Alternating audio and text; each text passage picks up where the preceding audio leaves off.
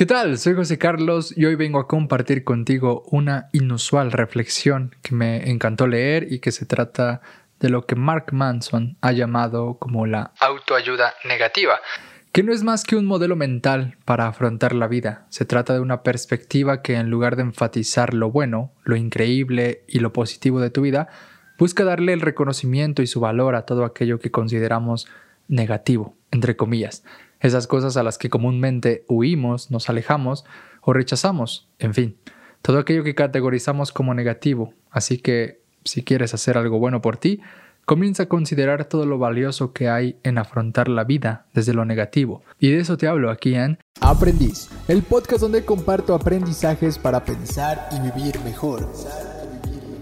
Este es un espacio para personas curiosas, interesantes y anormales que encuentran placer en la incomodidad, la crítica, el asombro y sobre todo el aprendizaje que hay en el infinito conocimiento almacenado en este planeta. Espero que en este podcast pienses, cuestiones y si es posible cambies algo para ser un mejor ser humano. Un mejor ser humano. Porque eso hace un eterno aprendiz. A todos nos gusta escuchar cosas como todo va a estar bien, las cosas van a ir increíbles, tu dolor pronto desaparecerá, vienen grandes oportunidades para tu vida, te ves hermosa, hermoso, tienes un cuerpo increíble, tú puedes hacer realidad tus sueños y más cosas que podrían ir bien acompañadas de una música inspiradora. Sí, todos quisiéramos escuchar esto más a menudo, todos quisiéramos que nuestra vida reflejara estos aires de buena vibra que dicen por ahí, pero lo cierto es que puede que escuchar esto no sea lo mejor que realmente necesites. Muchas personas, y me incluyo, hemos acudido a videos, libros, blogs, podcasts eh, de personas que manifiestan una actitud positiva, una actitud que parece llenar de energía a quienes se exponen a ella. Pero a veces esa energía positiva se queda ahí, en un parecer, en un aparentar o en una fantasía. ¿Esto por qué? Porque no dejamos de padecer ansiedad, depresión, desesperanza, apatía después de haber escuchado eso. Todas esas dosis de buena vibra terminan siendo placebos que anestesian nuestro verdadero potencial. Y es que para descubrir ese potencial que tenemos es necesario paradójicamente dejar de pensar solo en categorías positivas o viendo las cosas solo del lado bueno de la historia, entre otras cosas. No son pocas las personas que a lo largo de la historia han expresado que el cambio más importante en su vida llegó luego de haber aceptado una tragedia, unos límites, unas necesidades, una traición, un fracaso, una muerte o la muerte. En fin, a lo que voy es a tratar de ver con otros ojos la negatividad de nuestra vida. Sí, todo aquello que apesta, que odias y que te duele. Todo eso puede ser un camino o el camino hacia un auténtico desarrollo humano, hacia la maduración personal o simplemente un camino hacia la paz. No lo sé, Tú lo irás descubriendo y sacando tus propias conclusiones luego de haber escuchado este podcast. Entonces, de lo que puntualmente vamos a reflexionar aquí es de lo que, como te dije, Mark Manson eh, bautizó como autoayuda negativa. Un enfoque del crecimiento personal basado no en lo que te hace sentir bien, sino en lo que te hace sentir mal. Porque ser bueno sintiéndonos mal es lo que nos permite sentirnos bien. En la descripción del episodio te voy a dejar el artículo para que neta vayas y lo leas porque vale mucho, mucho la pena. Ahora bien, comencemos. Ya de entrada, el término autoayuda puede estorbarnos un poco si queremos emprender un adecuado camino de crecimiento, pero bueno, abracémoslo ahora con fines pedagógicos. Y es que la autoayuda en su sentido tal vez más simple y literal, pues se refiere al apoyo, al esfuerzo y al trabajo que haces por ti mismo.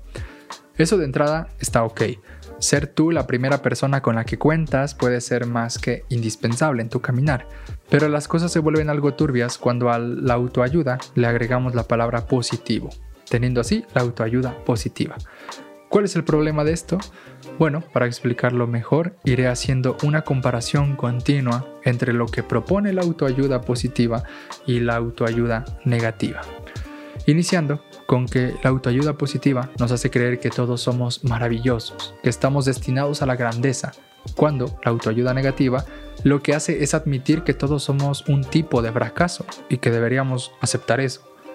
Otra cosa es que la autoayuda positiva te anima a crear metas ambiciosas, a seguir tus sueños, a lograr tus objetivos, mientras que la autoayuda negativa te recuerda que tienes límites y que probablemente esos sueños no, no te lleven a ningún lado o no te lleven a un lugar significativo.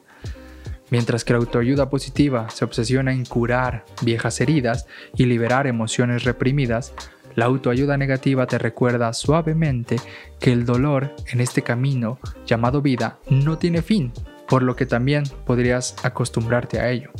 Así que bien, como puedes notar, la autoayuda negativa puede alterar completamente tu percepción de la vida, el universo y de todo, porque se trata de un modo muy atípico de existir, una forma poco inusual en nuestra cultura de la satisfacción y las ganancias inmediatas y el éxito. Y para dejarlo todavía más claro, vayamos a ver los cinco principios de la autoayuda negativa que nos propone Mark, comenzando por el primero que dice, los humanos apestan e intentan apestar menos. Esto significa que mientras la autoayuda positiva cree que todos son increíbles y talentosos y que brillar en el mundo puede ser lo más genial que te puede pasar, la autoayuda negativa reconoce que los humanos son criaturas profundamente defectuosas y jodidas. Esto se cree porque de cierta forma la ciencia nos ha demostrado que todos estamos un poco delirantes, tontos o locos en nuestro propio pequeño mundo. Todos sobreestimamos lo que nos es propio y subestimamos las obras de los demás. Cada uno de nosotros está sesgado por sus propios deseos, Recordamos mal las cosas, imaginamos lo que pensamos o sentimos del pasado, inventamos creencias que se adaptan a nuestras propias necesidades en el presente y además somos pésimos prediciendo el futuro, tanto en términos de lo que va a suceder como en términos de cómo vamos a actuar o qué vamos a sentir con eso que podría suceder. En fin, esta parte defectuosa de la vida también la podemos relacionar con nuestra forma de ver o vivir la ética, ¿no? Muchos estudios muestran que casi todos mentiremos, engañaremos o robaremos si creemos que podemos salirnos con la nuestra. Detente a pensar un poco en esto y te darás cuenta que has mentido y engañado y posiblemente hasta robado o cometido violencia. Lo más probable es que cuando hayas hecho algo de esto te hayas justificado y eso se debe a que racionalizamos nuestro propio mal comportamiento y creamos la fantasía de que no fue tan mala esa mentira piadosa. Bueno, esto que acabo de comentar pone en evidencia lo defectuoso que estamos naturalmente. Si me preguntaras si la humanidad nace buena o mala, yo te diría que la humanidad nace defectuosa, incompleta, limitada y vulnerable. Esto es lo que significa que los humanos apestan, y que en ese escenario es donde sale la verdadera grandeza de la humanidad, donde se es capaz de hacer algo, de tener compasión, coraje o impulso de justicia. Entonces podría surgir la pregunta, bueno, ¿por qué somos así? Y responde Manson diciendo que es porque nuestra psique no, no, evolucionó gracias a la verdad o a la compasión o a la belleza, sino que evolucionó para sobrevivir. Durante la gran mayoría de la historia humana, la gente solo conocía a una docena de personas, la mitad de las cuales era su familia. Por lo tanto, nuestras limitaciones naturales no estaban orientadas, o nuestras habilidades no estaban orientadas hacia la disciplina, la empatía o la comprensión. Estaban orientadas a juicios impulsivos e instintivos, a reacciones egoístas y fuertes prejuicios de grupo, es decir, para proteger y salvaguardar la vida del grupo. Es por esta razón que deberíamos cuestionar nuestros propios sueños, ideales y deseos.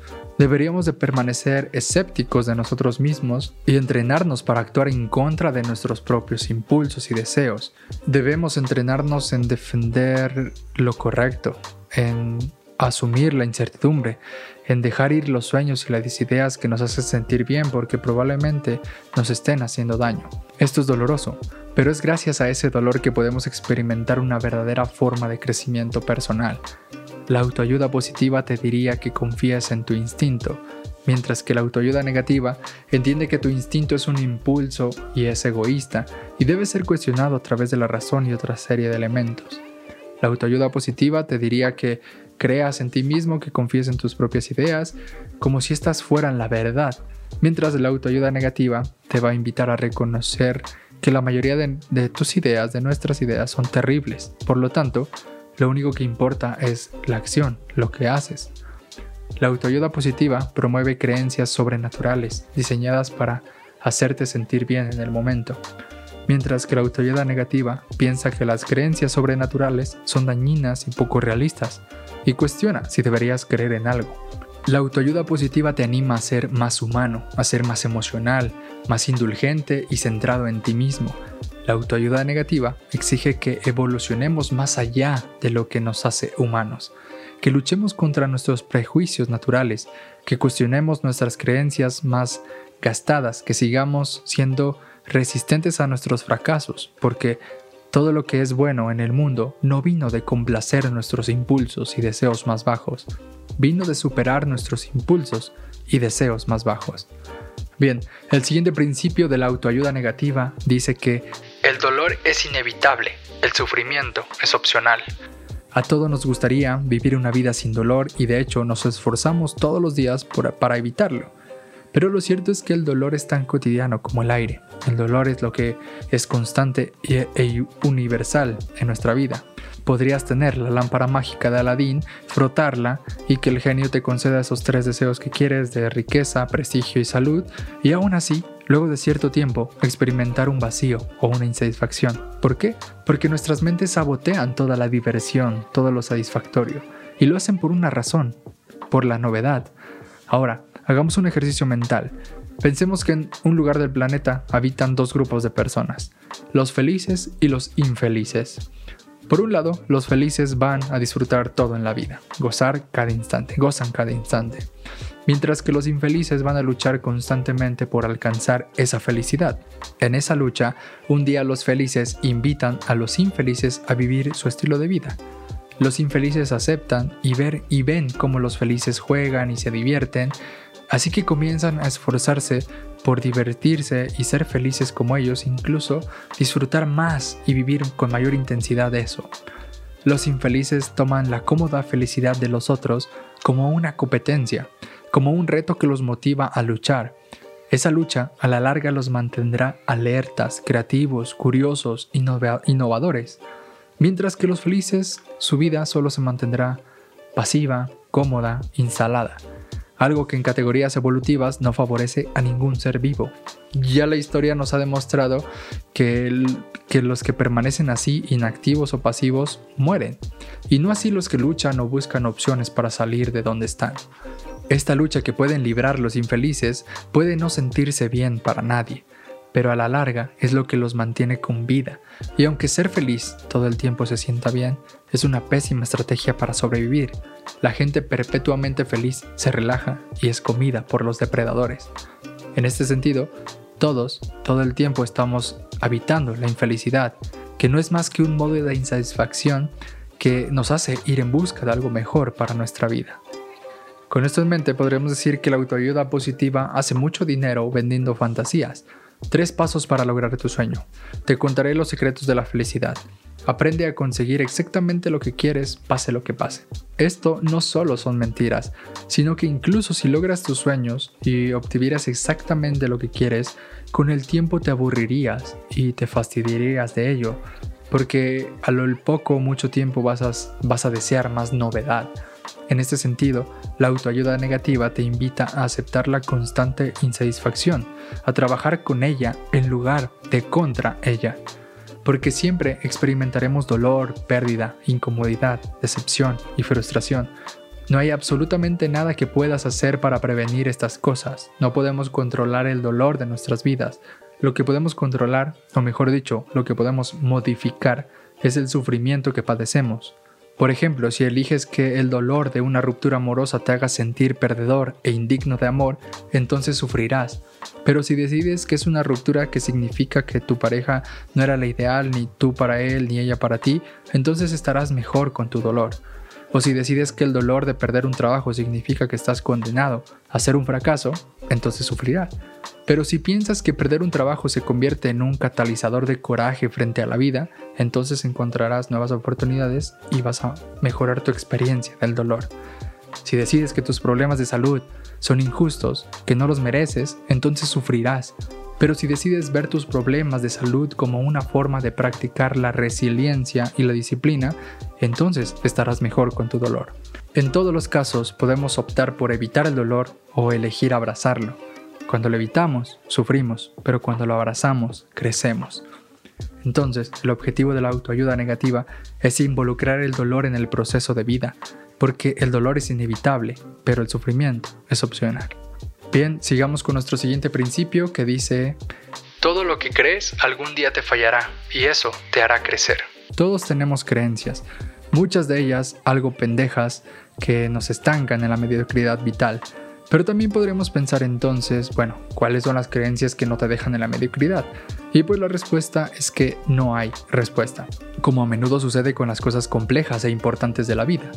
Aquí el punto o el peligro de las creencias se da cuando se vuelven rígidas, cuando no sabemos por qué creemos lo que creemos y ni siquiera lo cuestionamos o tenemos miedo de hacerlo.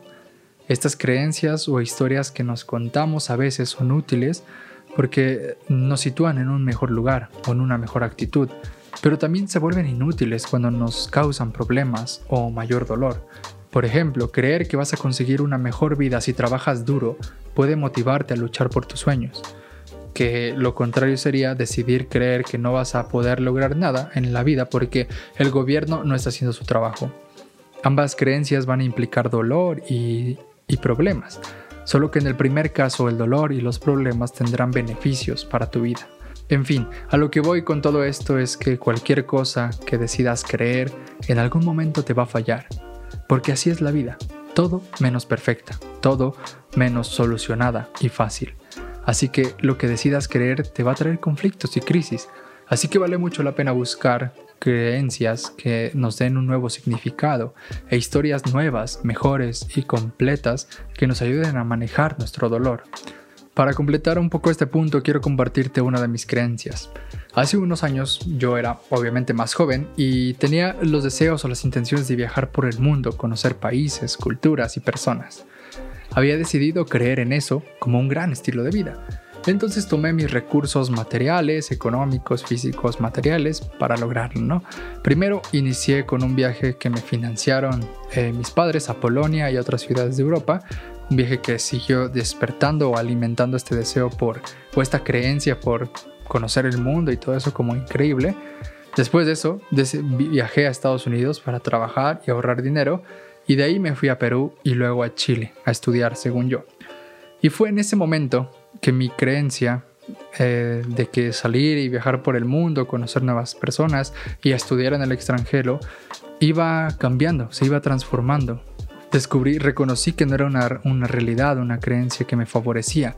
Terminé dejando de estudiar, me regresé de Chile y comencé a cambiar esa creencia porque descubrí que no está tan chido viajar, que hay una profunda soledad cuando decides emprender este tipo de, viajes y que eso estaba potenciando mi, mi aislamiento, mi introversión y otra serie de cosas que tuve que aprender a costa de esa creencia fracasada.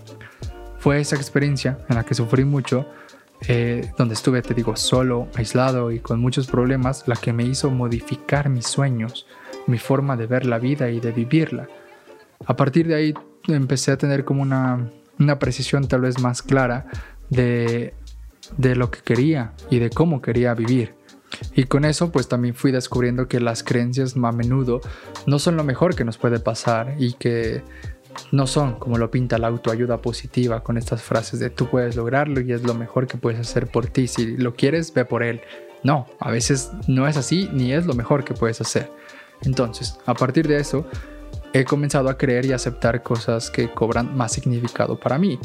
Estar en un lugar tranquilo, rodeado de naturaleza, donde pueda sentarme, bueno, estar relajado para leer, hacer las cosas que amo. Y, todo eso que empezó a cobrar significado para mí me empezó a dar mucha paz y satisfacción. Entonces, aquí es donde entiendo que lo importante que es dejar también que esas creencias que tienes y esos sueños y esas historias fracasen, porque es ahí donde se dan los grandes aprendizajes. Pero si te niegas a cambiar o dejar que fracasen esas creencias y te aferras a ellas, entonces vas a seguir experimentando el mismo dolor una y otra vez, o la misma confusión o insatisfacción.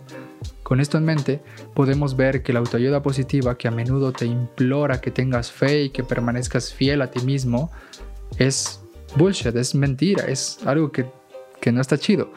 Mientras que la autoayuda negativa te anima a abrazar la incertidumbre y a tu vulnerabilidad.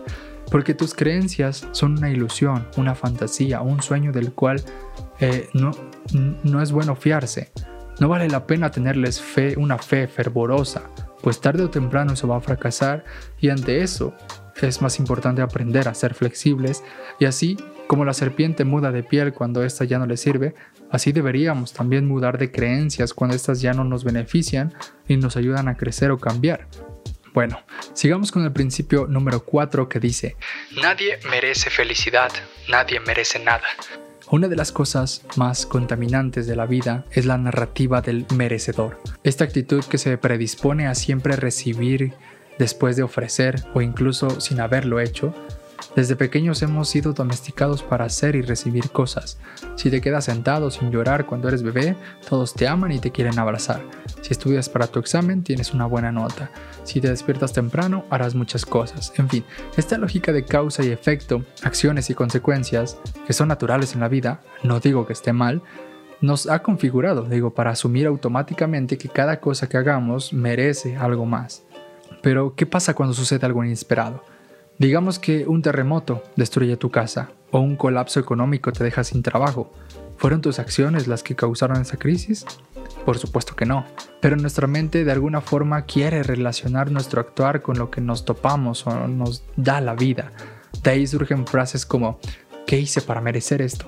O comentarios pendejos como los de Verástegui que insinuó que el temblor de México eh, fue, una, fue por la despenalización del aborto. En fin, el hecho es que todos tenemos la vaga creencia de ser buenas personas, de hacer lo mejor que podemos con lo mejor que tenemos. Y por consecuencia, creemos que merecemos algo bueno a cambio, ¿no? Porque pues no le estamos haciendo daño a nadie.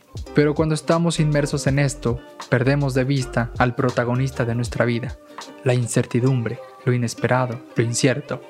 Eso es mucho más verdadero que todo lo que crees merecer. Otra cosa que surge de este sentimiento del merecimiento es la sensación de que la vida es injusta. Y ante este hecho, algunas personas creen en el destino, que su dolor tiene algún propósito superior que no alcanzan a comprender.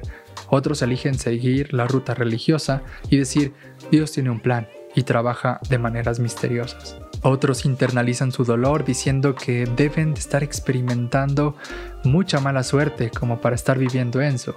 Entonces comienzan a odiarse a sí mismos y creen merecer el sufrimiento que tienen.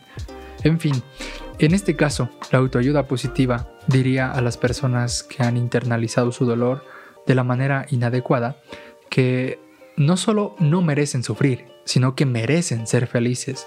Esto lleva a las personas de merezco sufrir a al derecho de creer merecer ser felices. Algo que puede joderte más la vida porque en esencia no es que la vida sea injusta, la vida es incierta y en esa incertidumbre puedes merecer todo lo que te pasa o puedes no merecer nada. Tú haces cosas, a veces tienes buenos resultados, otras veces malos. La clave aquí es tratar de hacer las cosas que crees que te darán buenos resultados. Eso es todo. Si tiembla y se cae tu casa, fue la vida. Si chocó un auto contra el tuyo, porque iba ebrio, fue la vida. Todos experimentamos tragedia, traumas, soledad, ira, pérdida, tristeza. Claro, algunas personas más que otras, algunas más injustamente que otras, pero nadie merece nada. Puede ser fácil mirar el dolor de otra persona y decir que se lo merece, pero a través de sus ojos ella sentirá que no se lo merece. Y lo mismo puede pasar en nuestro caso. Nosotros podemos sentir que no merecemos ese dolor, pero otras personas pueden ver y sentir que sí lo merecemos. El problema aquí está en la idea de merecimiento, de merecer. Esa idea es completamente subjetiva, porque las cosas pasan, las cosas son. Si te toca o no, no es porque te lo merezcas, es porque una multitud de factores de los cuales tal vez no seas consciente sucedieron. Además, esta idea de merecer también ha llevado a personas a cometer violencia contra el mundo y contra sí mismas.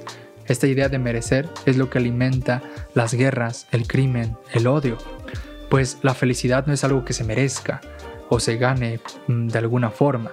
La felicidad se crea dentro de ti mismo y es creada por la elección simple y constante de aceptar lo que es. Entonces, dejar ir la idea de merecer es increíblemente difícil de hacer, Pero una vez que lo haces, comienzas a ver el mundo con otros ojos, dejas de victimizarte y te haces responsable, eres más pragmático, valoras más lo que tienes y haces, eres honesto, compasivo, empático. Así podríamos decir que mientras la autoayuda positiva fomenta el sentido de insaciable del derecho y la creencia de merecer felicidad y sentirse bien todo el tiempo, la autoayuda negativa ve los sentimientos positivos con sospecha, entendiendo que si bien son deseables, siempre tienen un costo. La felicidad no es escasa, pero la dignidad humana sí.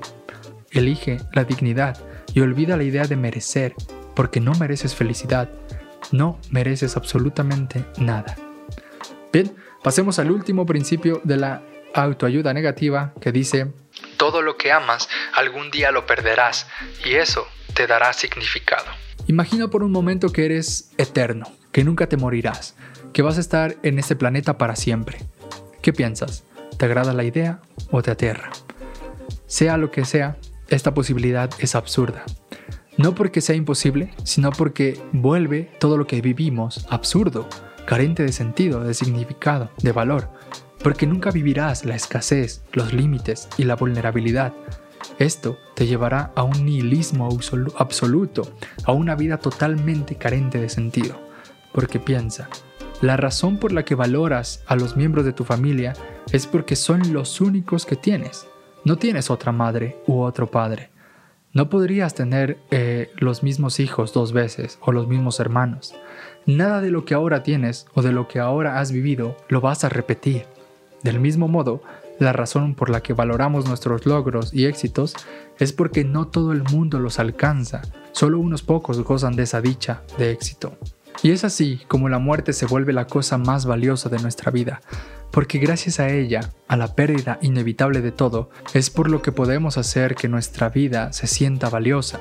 Cada día que pasa, estás un día más cerca de morir, y con esa cantidad finita de tiempo, debes elegir, debes priorizar, debes valorar una cosa encima de otra, una relación sobre el trabajo, una amistad sobre el dinero, un par de tenis Nike sobre tu jubilación. Sin la muerte, o si tuviéramos el tiempo infinito, todo esto sería absurdo, toda experiencia no significaría nada. Es en la experiencia de la pérdida de los seres queridos, de los seres amados, de las amistades, de los proyectos, de las ideas, de las creencias, del pasado y de nosotros mismos que podemos valorar, significar y amar lo que tenemos.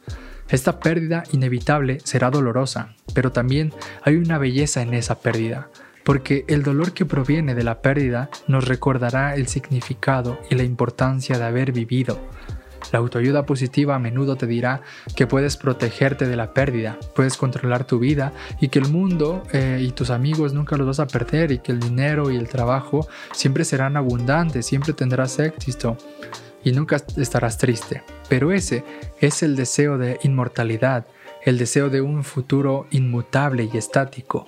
Es una actitud antivida, una actitud antimuerte. Y quien niega la muerte, niega la propia vida. Entonces, la autoayuda negativa te dirá que no huyas de la pérdida, que no intentes prevenirla, porque la intensidad de tu pérdida solo va a corresponder con la intensidad de tu vida.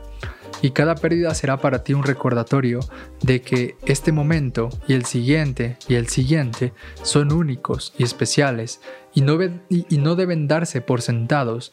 Pase lo que pase, todo momento tiene que ser vivido, porque todo lo que amas algún día se perderá y eso es lo que hará de tu vida una vida significativa. Muy bien, ya para terminar el podcast te compartiré una breve frase del escritor André Malraux que dice, A menudo la diferencia entre una persona exitosa y un fracasado no son las habilidades o ideas de uno, sino el coraje que se tiene para apostar por sus ideas, asumir los riesgos y actuar. Esto me hace pensar en lo importante que es dejar de pensar o idear las cosas para comenzar a hacerlas, actuar, con todo y riesgo, con todo y miedo. Pues bien, ya por último, la pregunta para llevar y reflexionar durante la semana es la siguiente. ¿Qué tanto aprendes de tus experiencias de dolor y de fracaso? Bien, si quieres compartirme tu respuesta, te leo por Instagram o por Twitter. Sin más, gracias por llegar al final del episodio, te mando un abrazo, nos escuchamos pronto y mientras tanto sigamos aprendiendo y no perdamos tiempo.